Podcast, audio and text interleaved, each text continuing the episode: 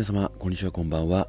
この番組では恋愛に関するご質問や思うことについて、一男の視点として発信していく番組となっております。えー、ということで本日が第79回目のスタンド FM となるんですけども、えー、ちょっとですね、最近サボりがちで大変失礼いたしました。うん、ちょっとですね、あの、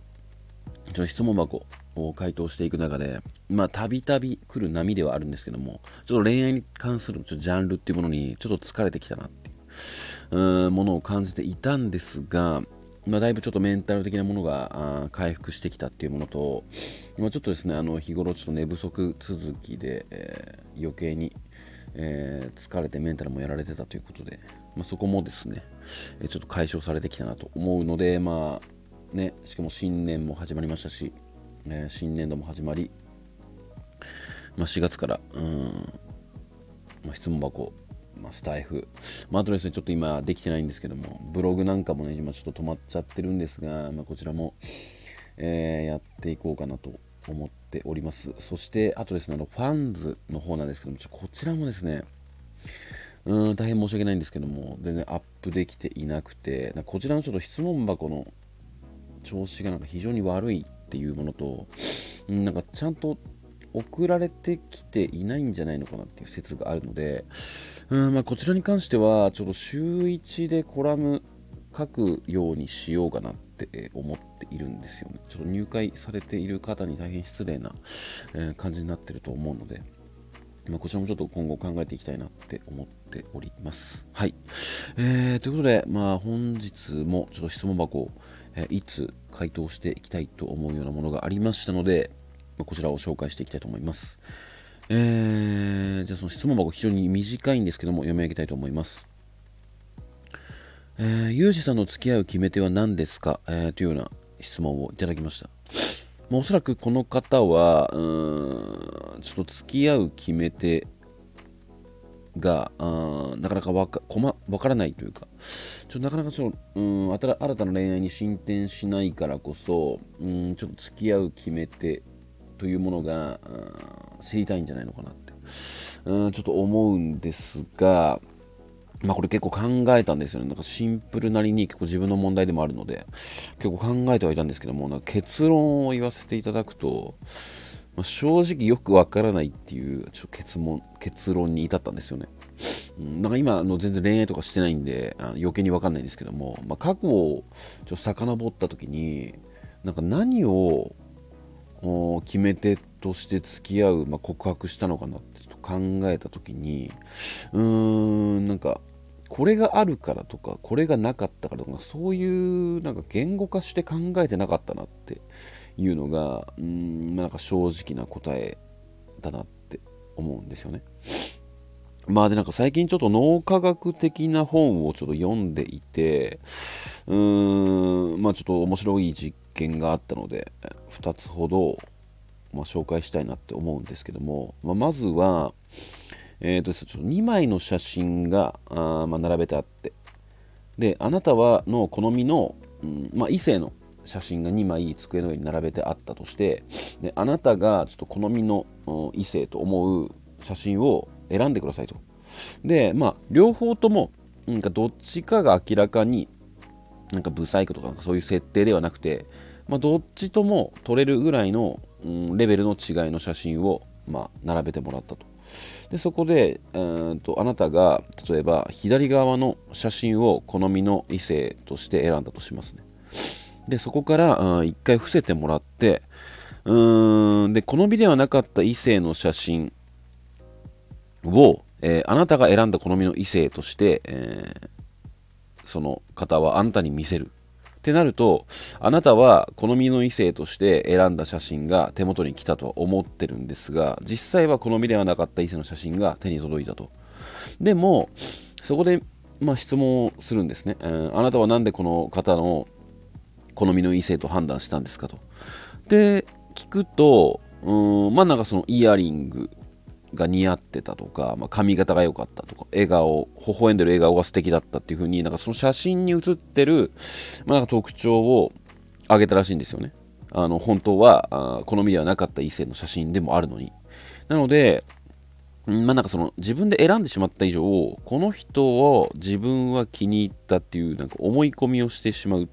人がなんかいるっていう実験結果なんか分かったみたいなんですよ。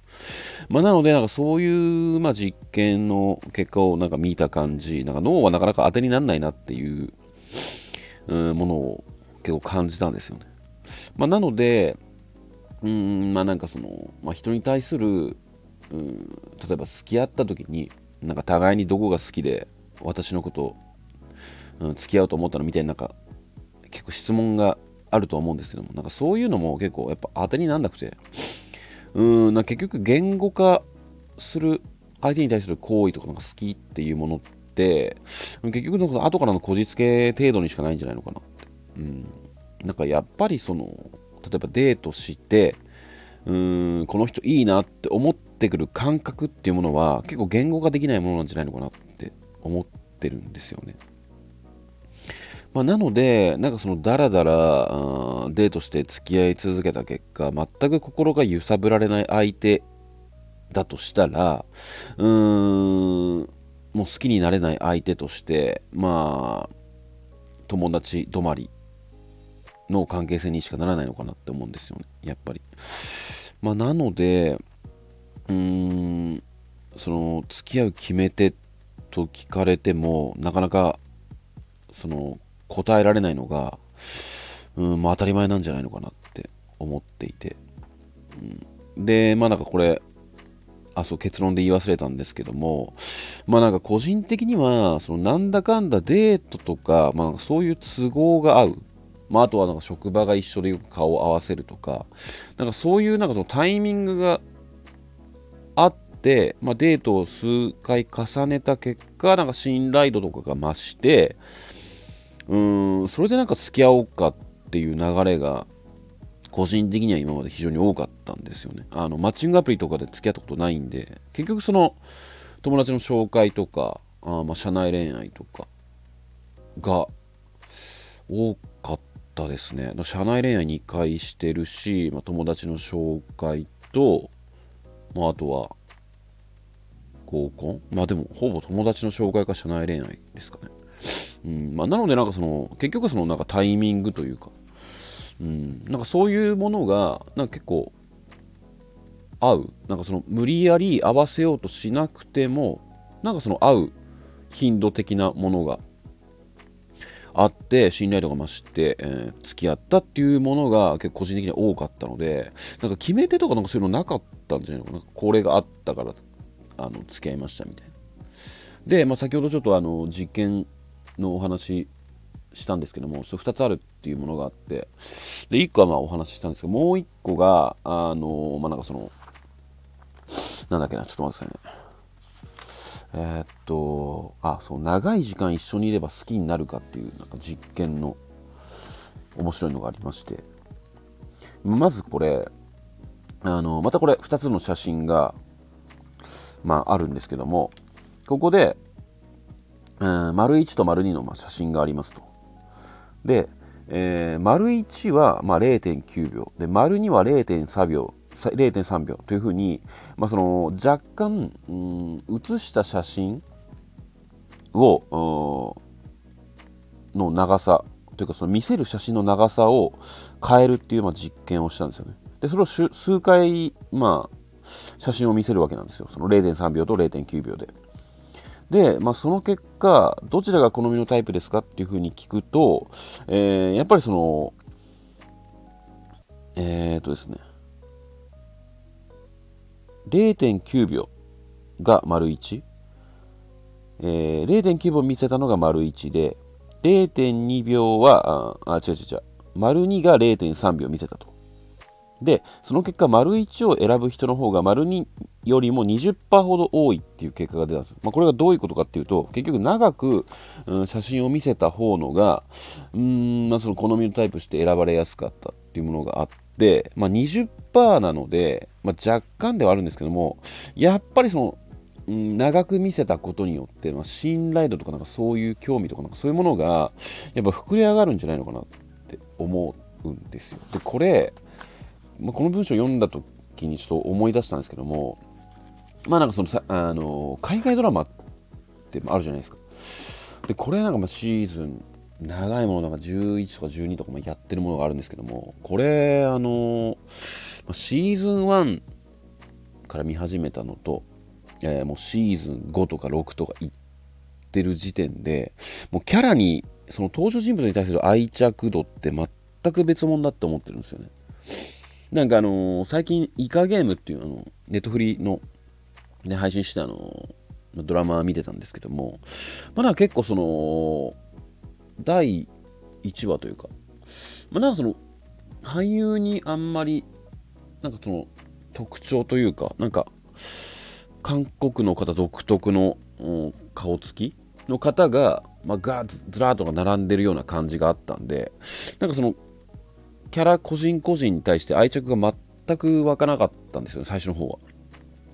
でも結構その終盤になってくるともう個々にそのキャラがキャラに結構深みがかかっててあのまあその途中で死んじゃったりとかそういう時に、うん、結構なんか心揺らす揺さぶられるというか見ててっていうものがあったのでやっぱりその長く一緒にいることで好きになれるそのキャラとか、まあ、人を好きになれるっていうことはあり得るんじゃないのかな、まあ、実験結果でも出てる通りに、うん、まあ、なので、うん、ゆうちさんの付き合いを決めたら何ですかっていう、まあ、質問の、まあ、回答としては、うん、まあ、なんかその、これがあるからとか、これがないからとか、そういう決めてっていうよりも、結局はその、デートとか、そういう会う頻度とか、まあ、タイミングが、うん、ちょっとあって、うん、なんか信頼度が増した。その、いい感じの流れで、あの付き合うことになりました。っていうのが回答になるんじゃないのかな。うーん感じですかね。ちょっとあのこの方が求めているようなちょっと回答ができなかったのは申し訳ないんですけどもおそらくねあのこれがあったから付き合いましたみたいなのがおそらく欲しかったと思うんですけどもやっぱりなんかその恋愛ってこれがあったからあのうまくいったとかこれがなかったからなんか失敗したとかなんかそういうものではないと思うんですよ。そうまあ、なのでなんかその結構慎重になりすぎてうんなかなか答えが出せないっていう時はですね結構自分の心に正直になった方がいいんじゃないのかな。うん、なんか例えば5回6回あって付き合えないって。付き合えないけどこれぐらいあったからなんかもったいないなって思ったとしてもそれはもうなんか恋愛感情ではないんじゃないのかなって思うんですよ。なのでそういう感情で無理やり付き合うものでもないですし、まあ、例えばなんか2回目例えばまだ1回とかでもあこの人めちゃくちゃいいなってって思う時もあると思うんですよね。なんかそういう時は結構もうその相手の誘いとか待たずに自分からグイグイ行っちゃってでまあ3回4回目でああやっぱなんか間違いないなってって思って、まあ、告白するっていう感じでもいいんじゃないのかなって。なんかそんな慎重になったところでまあなんか誠実か誠実じゃないかっていう部分もまあその DV すんのかモラハラなのかっていうのも正直100%見極めるってことはできないって思ってるんですよ。うん。ま、なのでうーん。まあなんかもう行くしかないんじゃないのかなって個人的には思うんですよね。うん。まあ、あとはなんかその SNS とか、まあ、見すぎて慎重になりすぎるのも良くないとは個人的には思っているので、うん。まあ、でもなんかさ会った時のフィーリングとかなんかそういう自分の気持ちに正直になればいいんじゃないのかなってちょっともやついた回答にはなってしまうんですけどまあ、個人的な回答ですねこれがはい